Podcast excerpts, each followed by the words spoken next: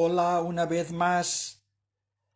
Podcast número 41 de Aprender Español con Noticias. Soy José y deseo que os encontréis bien. Vamos a por la frase de este podcast número 41. Escuchad bien. La excelencia no es un acto de un día, sino un hábito. Somos lo que practicamos y repetimos muchas veces. Esto en inglés sería algo así. Excellence is not a one day act, but a habit. We are what we practice and repeat a lot. La digo una vez más. La excelencia no es un acto de un día, sino un hábito somos lo que practicamos y repetimos muchas veces. Esto se puede aplicar al deporte, a la música, al aprendizaje de idiomas, en cualquier ámbito. Si queréis mejorar en algo, practicad, practicad, practicad. Si queréis mejorar vuestro español, aparte de estudiar y practicar, escuchad mi podcast Aprender Español con Noticias. Primera noticia. Sánchez impulsa la nueva ley de memoria en pleno revisionismo. Repito, Sánchez impulsa o potencia o promueve, impulsa la nueva ley de memoria en pleno revisionismo. Revisionismo es cuando la gente está comprobando, cuando están verificando. Esto de la ley de memoria histórica, que es lo que creo que se refiere a esta noticia, em, ya lo hemos comentado otras veces, es con respecto al tema de la guerra civil, si la culpa fue de unos, si fue de otros, hay distintos historiadores, hay mucha eh, literatura escrita con respecto a la guerra civil. Si queréis haceros una idea, coged eh, historiadores de derechas e historiadores de izquierdas o historiadores internacionales y os podéis hacer o podéis crearos vuestra propia opinión, porque lo escriba quien lo escriba siempre será un poco parcial, porque la imparcialidad al 100% no existe. Otra noticia, el viaje clandestino de Sánchez a Estados Unidos. El viaje clandestino, clandestino quiere decir furtivo, secreto, oculto. El viaje clandestino de Sánchez a Estados Unidos. Su periplo americano con una agenda más propia de un ministro, ha pasado desapercibido a nivel local. Su periplo, aquí quiere decir su recorrido, su eh, peregrinaje o viaje, su periplo americano, con una agenda más propia de un ministro, ha pasado desapercibido o inadvertido, que vamos, que casi nadie se ha enterado. Sabéis que Sánchez ha estado en Estados Unidos, que al parecer ha estado intentando atraer inversores a España, pero cosa rara, cuando un jefe de Estado acude a otro país, se le arregla la agenda para que sea recibido por el jefe de Estado de ese país. En este caso, el anfitrión es Joe Biden. Y a pesar de que pertenecen al mismo tipo de ideología política, ambos son de izquierdas, este Joe Biden parece que sigue ignorando a Sánchez. Hay que reconocer que un poco raro sí que es este viaje. Siguiente noticia. Merkel y entrecomillado el alemán apenas tiene palabras para describir esta devastación. Se refiere lógicamente a las recientes y terribles inundaciones. Repito, esto es entrecomillado, se le atribuye a Angela o Angela Merkel. El alemán, se refiere a los ciudadanos alemanes, apenas o escasamente o levemente apenas tiene palabras para describir esta devastación, este desastre, esta ruina. Siguiente noticia. El comercio textil teme el despido de 30.000 empleados al fin de los ERTE. Repito titular. El comercio textil teme o está preocupado por el despido de 30.000 empleados al fin de los ERTE. Con la pandemia se ha perdido alrededor del 13% del empleo, aunque se han cerrado el 25% de las tiendas. Las ventas están en un 35% por debajo del nivel precrisis.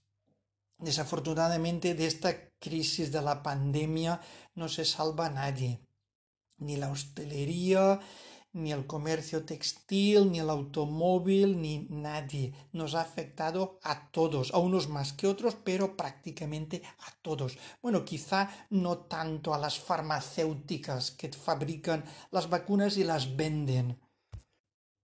Siguiente titular. La pobreza energética se duplica en un año. La pobreza energética se duplica, se multiplica por dos, se dobla en un año. El encarecimiento de la luz y las altas temperaturas agravan la situación de casi un 14% de las familias. Repito, el encarecimiento de la luz quiere decir que el precio de la luz ha aumentado, ha subido, se ha encarecido. El encarecimiento de la luz y las altas temperaturas agravan o empeoran o recrudecen la situación, agravan la situación del trece y pico por ciento de las familias. Otra noticia relacionada con el, con el tema de la calor y la luz y la pobreza.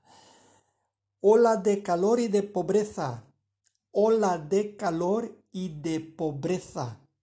Las estructuras monoparentales y con hijos las más afectadas. Repito, ola de calor, una ola eh, en este caso es una subida, un aumento, una ola de calor y a la vez es una ola de pobreza.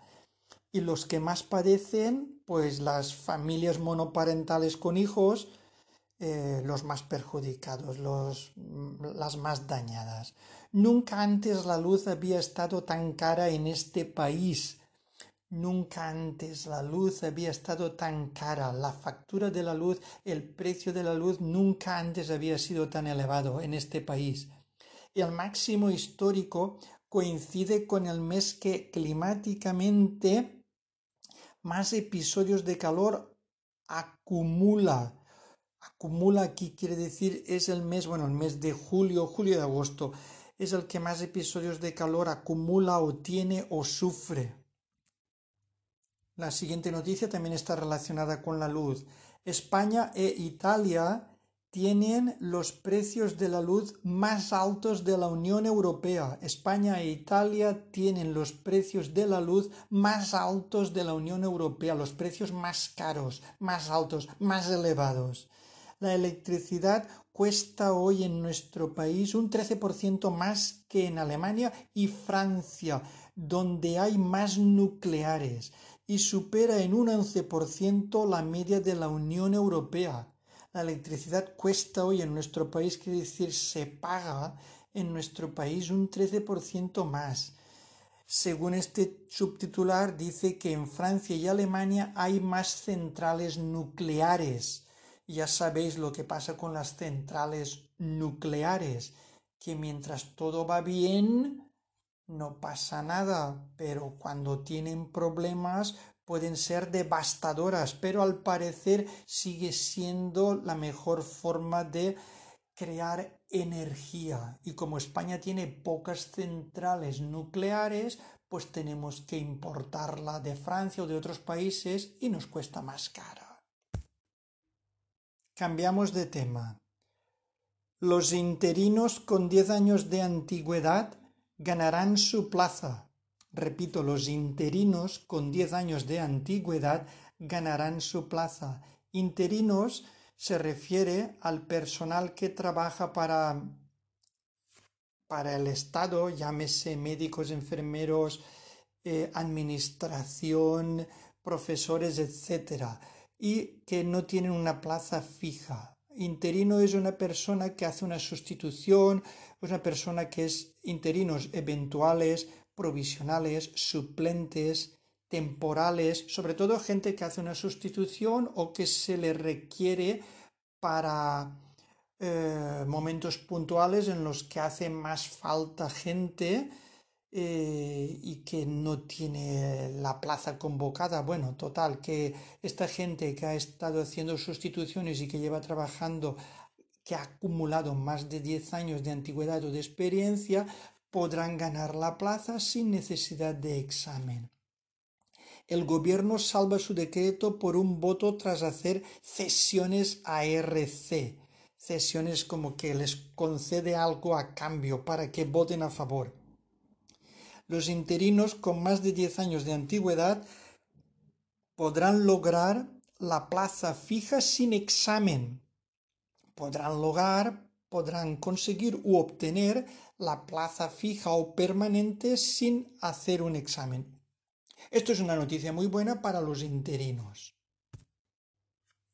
Siguiente noticia. Baleares quiere exigir el pasaporte COVID para asistir a grandes actos. Repetimos, Baleares quiere exigir el pasaporte COVID, quiere requerir o pedir, exigir el pasaporte COVID para asistir, para acudir, para ir, para presenciar grandes actos o grandes eventos. En algunos sitios lo, lo van a pedir también para poder entrar en los restaurantes. Y aquí hay algunas preguntas que hacerse. Esto del pasaporte COVID es una forma, digamos, nueva o moderna de tener dos clases de ciudadanos, los vacunados y con pasaporte o PCR o los que no están en esa situación. ¿Vamos a marginar o discriminar a los no vacunados? hay una gran polémica social al respecto. La siguiente noticia está relacionada con la anterior. El pasaporte sanitario entre el recelo y la eficacia. Repito, el pasaporte sanitario entre el recelo y la eficacia. Recelo, hay sospecha de que esto no está claro, hay desconfianza. Eficacia es efectividad, es utilidad, es un mecanismo para incluir a la población a vacunarse. Bueno, hay unas preguntas. ¿Es un mecanismo lo del pasaporte sanitario para de alguna forma intentar persuadir o incluir a la población a vacunarse? ¿Es un chantaje legal que establece diferentes categorías de ciudadanos? o es un atentado a las libertades individuales? Ahí queda la pregunta. Esto del pasaporte sanitario crea recelo y la gente no las tiene todas. Pasemos a noticias más positivas. El ciclismo entra en la era Tadej Podahar. El joven ciclista esloveno conquista su segundo Tour de Francia consecutivo. Repito, el ciclismo entra en la era, entra en la época, en la fase de Tadej Podahar. El joven ciclista esloveno conquista o logra o gana su segundo Tour de Francia consecutivo o seguido. Y ahora vamos al tema de los Juegos Olímpicos. Más de 30, bueno, perdón, me queda una antes de los Juegos Olímpicos.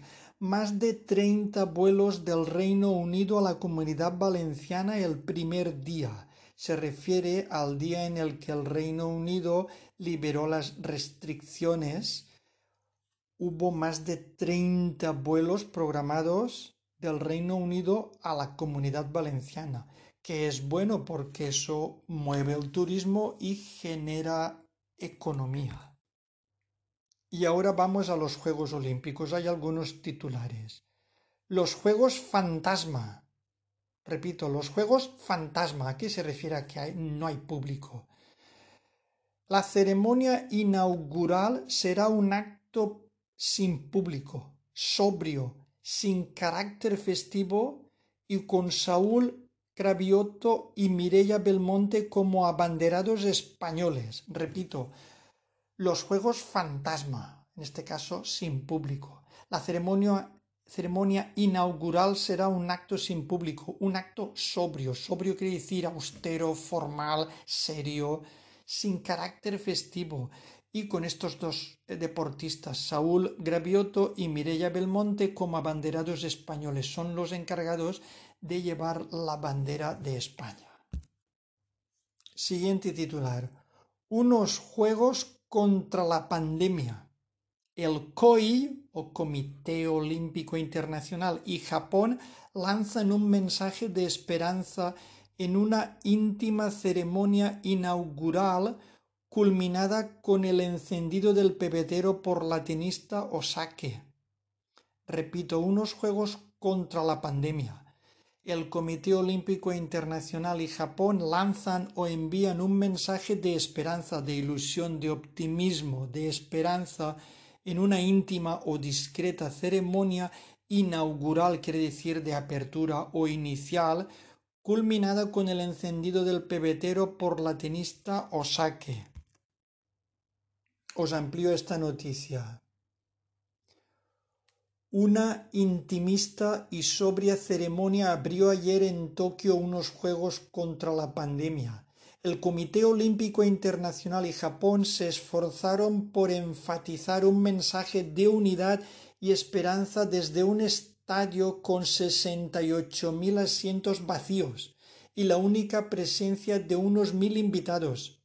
Tras el desfile de los 205 países participantes, con Belmonte y Saúl Cravioto como abanderados españoles, llegó el momento culminante cuando la tenista local Naomi Osaka encendió el pebetero en una estructura que simulaba el monte Fuji, mientras sonaba el bolero de Ravel. Antes no faltaron guiños a la tragedia nuclear de Fukushima de 2011 y se escucharon grabadas varias versiones del Imagine de John Lennon, entre ellas una de Alejandro Sanz. Coronó el acto un espectáculo, un espectáculo celeste con 1824 drones que simulaban el logo de los Juegos y el globo terráqueo. Más noticias relacionadas.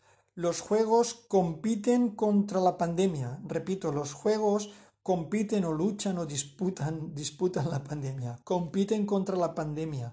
Mezcla de tradición y drones en la inédita ceremonia de inauguración de Tokio 2020 por primera vez sin público. Repito, mezcla de tradición y drones en la inédita, desconocida o nueva inédita ceremonia de inauguración de Tokio 2020. Recordad que estos son los Juegos Olímpicos que debían haberse celebrado el año pasado. Y por primera vez sin público. Siguiente noticia relacionada. Una llama olímpica en cuarentena. Repito, una llama olímpica en cuarentena quiere decir confinada, aislada Estar en cuarentena es estar en confinamiento o en aislamiento. Una llama olímpica en cuarentena. Una ceremonia o un ritual sin público, pero llena de emoción, abre los Juegos de Tokio con los deportistas bajo la presión de los contagios. Y para finalizar, una noticia un poco más positiva. Adriana Cerezo, la niña maravilla, esto va entrecomillado, niña maravilla del taekwondo consigue una plata que pudo ser oro. Repito, Adriana Cerezo, la niña maravilla o la niña milagro o la niña portento o la niña prodigio. La niña maravilla del taekwondo consigue o gana o logra u obtiene, consigue una plata que pudo ser oro. Y hasta aquí mi podcast número 41. Os recuerdo que soy José, profesor de español e inglés, y que mi podcast pretende, aparte de que estéis informados sobre lo que ocurre o acontece en la sociedad y la política española, sobre todo mejorar vuestro vocabulario de español. Habréis observado que ahora en verano, como no estoy en mi sitio habitual, los hago más cortos, porque tampoco estoy en las mismas condiciones y creo que el verano es una cosa, es una, un periodo eh, más light, más informal. Pasadlo bien, tomad el sol con moderación, bañaros y disfrutad. Gracias por escucharme. Hasta la semana que viene. Adiós. Bye.